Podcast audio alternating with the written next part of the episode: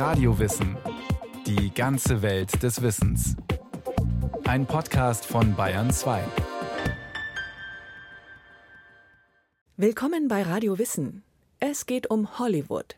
Um 1900 war die kleine Gemeinde ein unbedeutender Vorort von Los Angeles mit ein paar hundert Einwohnern. Heute ist Hollywood der Inbegriff von Reichtum, Glamour und Stars auf dem roten Teppich. Wie konnte das kleine Nest zum Imperium der amerikanischen Filmindustrie werden?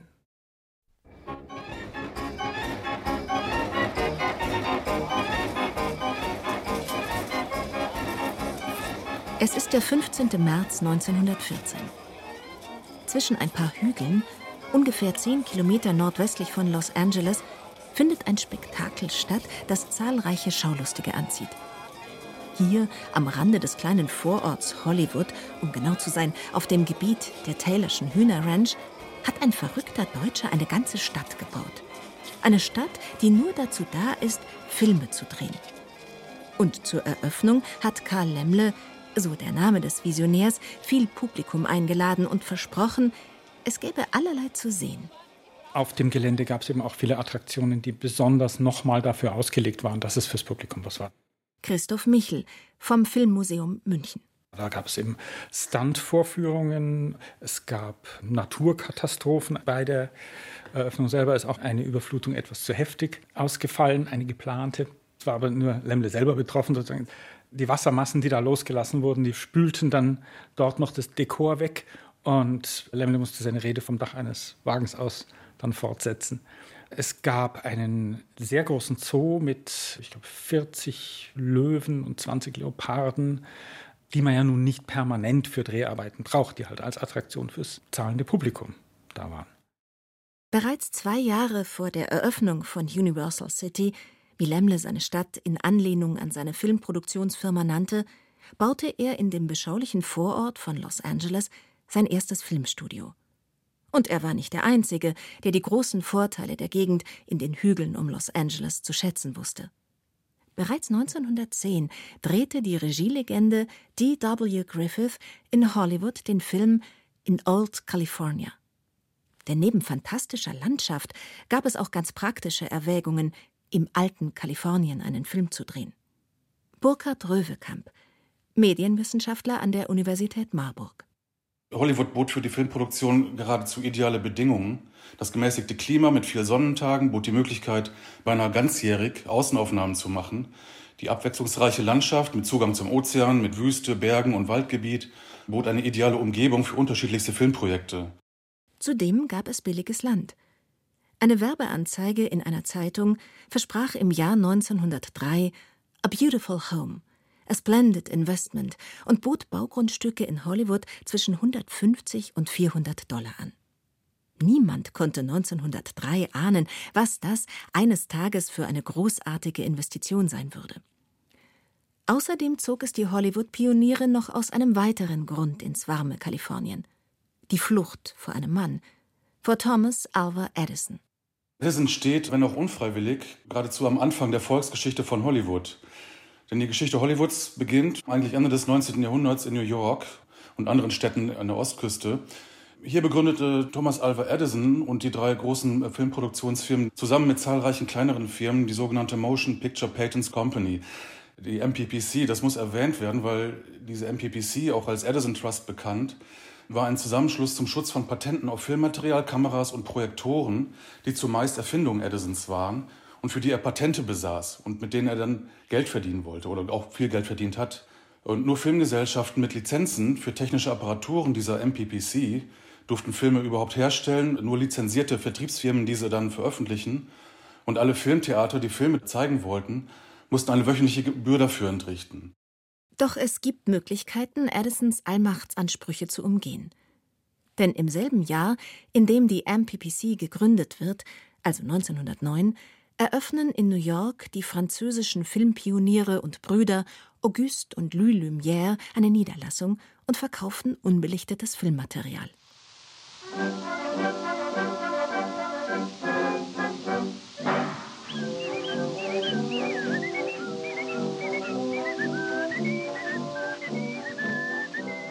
Da Edisons Lizenzansprüche immer unverschämter werden, greift auch Karl Lemmle, der in New York seine ersten Filme dreht, auf das Material aus Europa zurück. Und das gefällt Edison gar nicht. Das ist so, dass Vorführungen gestört wurden. Also, dass da Leute reinkamen mit den sprichwörtlichen Baseballschlägern, Sachen zu Klumphauten und wieder verschwanden. Das war aber auf eine Weise wie so eine Hit-and-Run-Aktion, die dann auch nicht direkt zuzuordnen war. Man, man wusste nur, da muss ja wohl der Edison dahinter gesteckt haben. Aber das waren meines Wissens ganz seltene Einzelfälle. Schlimmer als diese Schlägertrupps sind die Spione Edisons. Entdecken sie eine nicht lizenzierte Kamera, zieht Edison das Filmteam sofort vor Gericht. Im Kampf gegen den mächtigen Edison Trust schaut es dort für einen kleinen Filmemacher dann schlecht aus. Lemle, der das auch zu spüren bekommt, wird schon bald der Anführer einer Gegenbewegung, die sich aus mehreren kleinen, unabhängigen Filmproduzenten zusammensetzt. Eine Art Gegentrust. Zugleich entfernen sich die Drehorte immer weiter weg von New York ständig auf der Flucht vor Addison und seinen Spionen. Das Katz-und-Maus-Spiel hat erst ein Ende, als 1912 der Demokrat Woodrow Wilson zum amerikanischen Präsidenten gewählt wird und der Staat Addison und seinen Trust vor den obersten Gerichtshof zieht. Eine Offensive gegen Monopole. Doch da hat Lemle bereits in Hollywood sein gelobtes Land gefunden.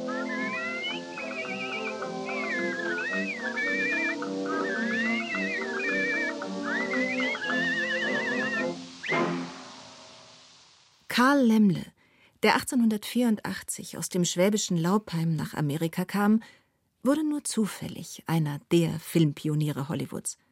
Eigentlich war er im Bekleidungsgeschäft tätig.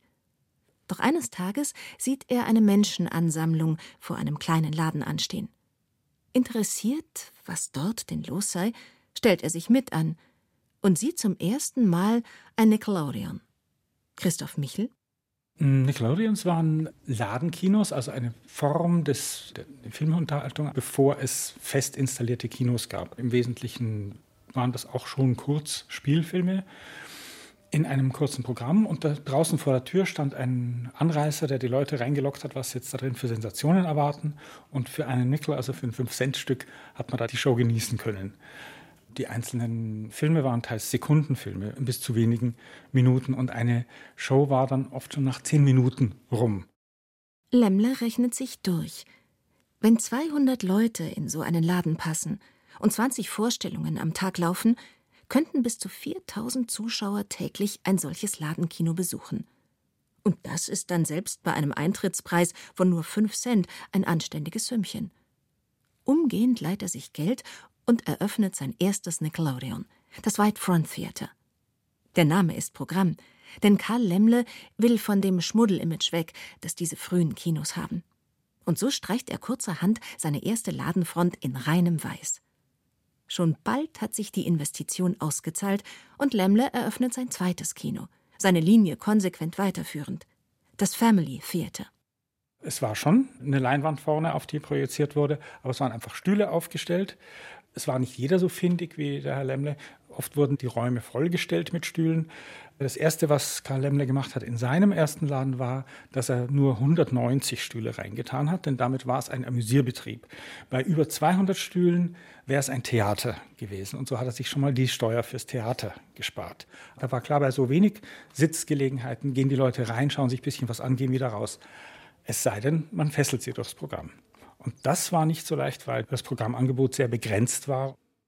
Die Nachfrage ist so groß, dass Lemmle das Programm täglich wechseln muss. Doch woher soll er so viele Filme nehmen? Denn die nun an der Ostküste an allen Ecken aus dem Boden sprießenden Nickelodeons kaufen sich gegenseitig die Filme weg. Denn damals wurden die Filme noch gekauft und weniger verliehen. Das war dann die nächste Lücke, die Karl Lemle erblickte und gleich sich reinstürzte und einen Filmverleih aufzog. Und der nächste logische Schritt war dann eben auch die Produktion der Ware.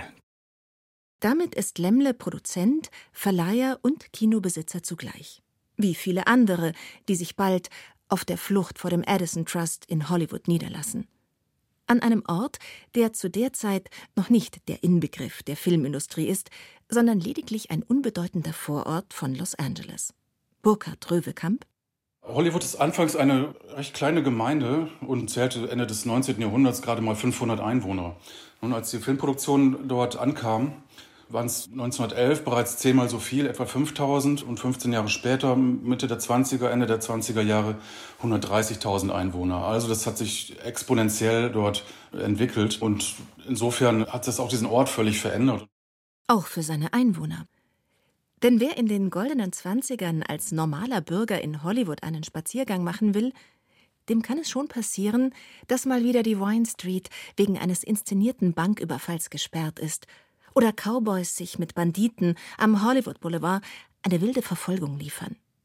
Apropos Hollywood Boulevard, was heute die Prachtstraße Nummer eins der Filmwelt ist, auf der unzählige Sterne von Berühmtheiten wie Marilyn Monroe, Harrison Ford oder Alfred Hitchcock den Walk of Fame küren, war um die Jahrhundertwende 1900 lediglich ein matschiger Pfad, der ein paar Bauernhöfe mit der Kirche verband. Ein Foto aus der Zeit zeigt zwei Mädchen, die im Nirgendwo einen gottverlassenen Feldweg entlang spazieren. Die Unterschrift zu dem Bild lautet Two Girls Strolling Down Hollywood Boulevard. Das war spätestens mit dem Einzug der Filmindustrie dort vorbei, mit der Beschaulichkeit. Die Stadt war bevölkert nicht nur von Regisseuren und Studiobossen oder Produzenten, sondern auch alles, was dazugehört zur Filmproduktion. Unzählige Stars und Sternchen, Statisten, Filmleute, die unverzichtbare Arbeiten verrichteten, wie Drehbuchautoren, Kameraleute, Beleuchter, Cutter, Ausstatter, Bühnenmaler, bis hin zu Kabelträgern und auch Scriptgirls. All das hat sich dort angesiedelt im Laufe der Zeit und die sind auch nicht nur alleine gekommen, sondern auch mit ihren Familien. Und ich vermute mal ehrlich, für die ursprünglichen Einwohner des Dorfes war das eigentlich ein Faszinosum. Vielleicht hat es aber auch Probleme bereitet tatsächlich. Aber wie gesagt, das beschauliche 500 Einwohner Dorf Hollywood war damit passé. Und die Studios werden immer größer. Denn noch ist Platz in und um Hollywood. Karl Lemmle hat mit seiner Filmstadt Universal City gezeigt, wohin der Weg der Filmindustrie gehen würde. Zu einem in sich geschlossenen Ort, an dem alles vorhanden ist und der für jeden Film das passende Setting bietet.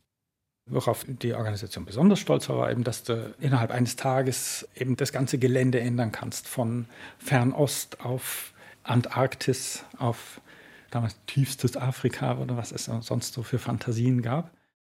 Doch Onkel Karl, wie Lemmle in ganz Hollywood liebevoll genannt wird, behält trotz dem schier unüberschaubaren Wechsel von Dreh zu Dreh immer die Oberhand und hat bei jedem Film seine Finger mit drin. Das bremst die Projekte oft aus, sodass Universal schon bald nicht mehr zu den ganz Großen in Hollywood zählt. Die Studios der Paramount, der 20th Century Fox, Metro Goldwyn Mayer und der Warner Brothers ziehen an Lemle vorbei. Diese Studios sind es, die Hollywood schließlich zu dem machen, was es heute ist. Eine Filmindustrie. Das ist eigentlich das, was äh, Hollywood geleistet hat, was auch diese sogenannten Filmmogule dann und die Studiobosse geleistet haben. Sie haben es rationalisiert, sie haben es professionalisiert, haben es arbeitsteilig organisiert. Es gibt ein Management, es gibt Regisseure, es gibt die Schauspieler und es gibt das ganze zuarbeitende Volk, was natürlich daran beteiligt ist. Und es ist enorm aufwendig, personell aufwendig, technisch aufwendig. Aber all das ist sehr gut organisiert und strukturiert und ermöglicht einen sehr hohen Output.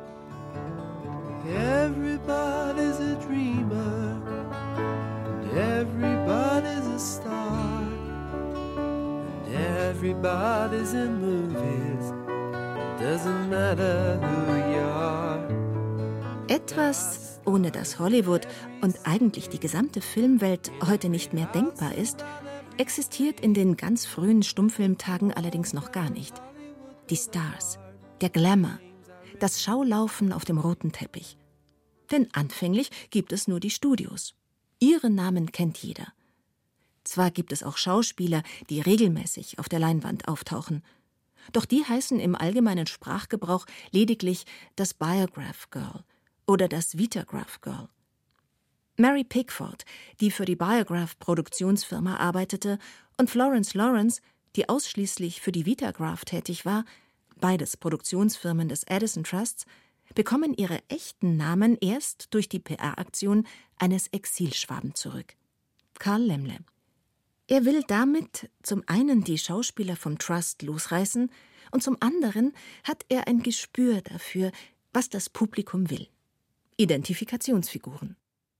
Die Schöpfung des Star-Systems von dem wir heute nur noch ganz schwache Auswirkungen haben, dass er wirklich eine Zeit lang Hollywood beherrscht hat, die ist tatsächlich eine Erfindung von Karl Lemle gewesen, der konsequent die Namen der Darstellerinnen und Darsteller ins Zentrum der Werbung auch stellte und immer dann bei allem, was beworben wurde, auch schon bewarb, was diese Stars jetzt in den nächsten Monaten, Wochen, die Filmwechsel waren ja auch viel häufiger, noch viel schneller in einer höheren Frequenz als heute, was von denen noch auf den Markt kommt. Universal hat ja auch mehrere regelmäßige Magazine, Zeitschriften, Zeitungen auch herausgegeben. Also das schlug so stark ein, dieser Wechsel zum Star-System, dass dann die anderen Studios da wiederum hinterher galoppiert sind. Damals darf ein Leinwandstar übrigens auch noch anrüchig sein, wie zum Beispiel Theda Barra. Die Schauspielerin, die von William Fox, dem Gründer der 20th Century Fox, entdeckt wurde, stammt eigentlich aus Ohio. Doch Fox verleiht ihr für die Hauptrolle in einem Vampirfilm ein sagenumwobenes Image. Sie sei die Tochter eines französischen Künstlers und einer arabischen Prinzessin und sei als kleines Kind von Wüstenstämmen entführt und mit Schlangenblut ernährt worden. Eine Kombination aus Skandal, Orient, Sexappeal und Magie macht sie zum Prototyp des weiblichen Vamps und zum ersten Sexsymbol Hollywoods.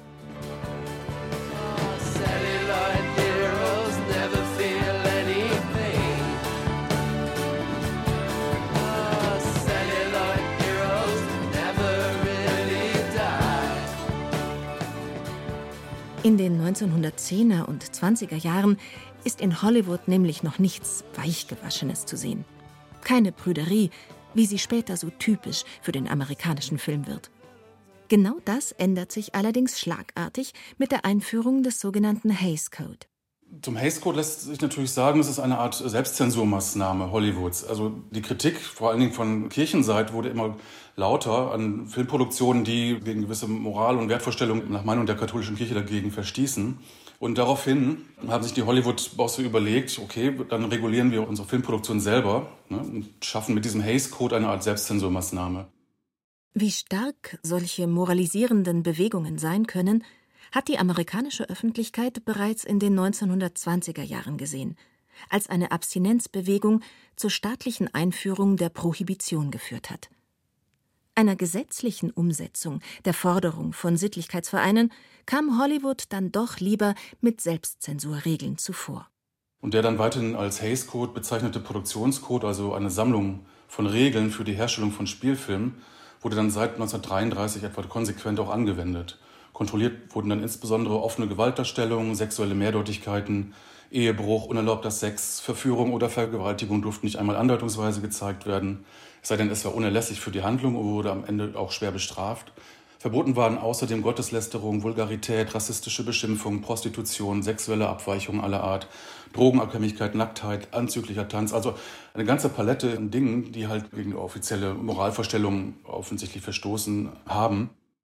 Noch heute hängt Hollywood die Prüderie des Films zu Zeiten des Hays Code an.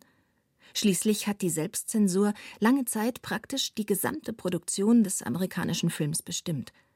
Erst im Jahr 1966 versetzte die Verfilmung des Theaterstücks Wer hat Angst vor Virginia Woolf mit Elizabeth Taylor und Richard Burton dem Hays Code den Todesstoß. Die Behörde wurde einfach übergangen und der Film wurde ein Riesenpublikumserfolg. Bis dahin dominiert jedoch ein Kino den amerikanischen Markt, das auf wenige Themen und Darstellungsweisen beschränkt ist. Gut ist das wiederum für die schnelle und ökonomisch effiziente Massenproduktion von Filmen. Denn viel Varianz ist dank den eindeutigen Beschränkungen gar nicht mehr möglich.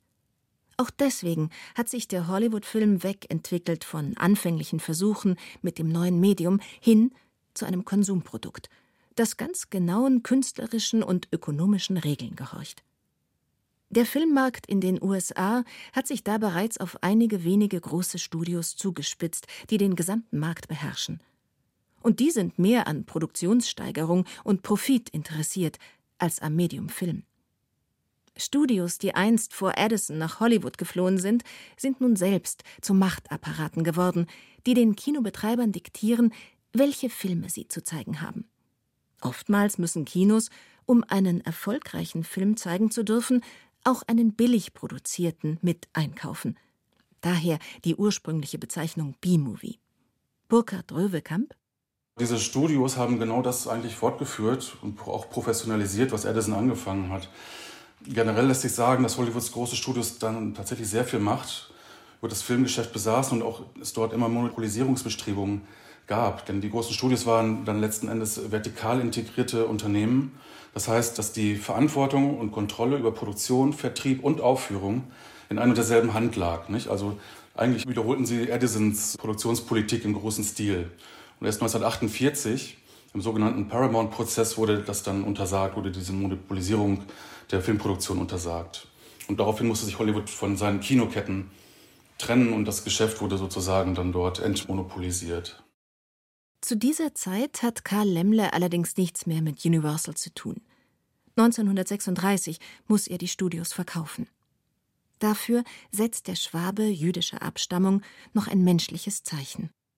Und wenn wir eben davon sprechen, dass er nicht nur Zelluloid im Blut hatte, wie man es vielleicht bei anderen Studiobossen annehmen kann, hat sich eben gezeigt, dass erst nach der Filmkarriere, als er kein Studioboss mehr war, sein tatsächliches Lebenswerk sich ihm ergab, nämlich dass er mit Hilfe von persönlichen Bürgschaften über 200 Leuten aus Deutschland dazu verholfen hat, nach Amerika zu emigrieren dann hat ihm das Außenministerium schon gesagt, das geht nicht mehr.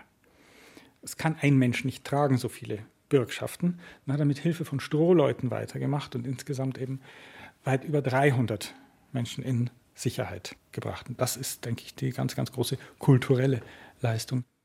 Am 4. September 1939, kurz nach dem Beginn des Zweiten Weltkrieges, stirbt Karl Lemmle an einem Herzinfarkt.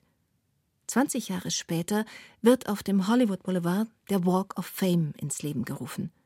Onkel Karl bekommt als einer der ersten seinen Stern posthum verliehen. Er, der 1914 in Hollywood eine ganze Filmstadt eröffnete und dafür den Grundstein legte, dass aus dem verschlafenen Nest das Imperium wurde, für das der Name Hollywood heute steht. Das war Radio Wissen, ein Podcast von Bayern 2. Autor Markus Mähner. Die Sprecherin war Susanne Schröder. Technik Robin Ault. Regie führte Axel Wostri. Die Redaktion hatte Thomas Morawetz. Wenn Sie keine Folge mehr verpassen wollen, abonnieren Sie Radio Wissen unter bayern2.de slash podcast.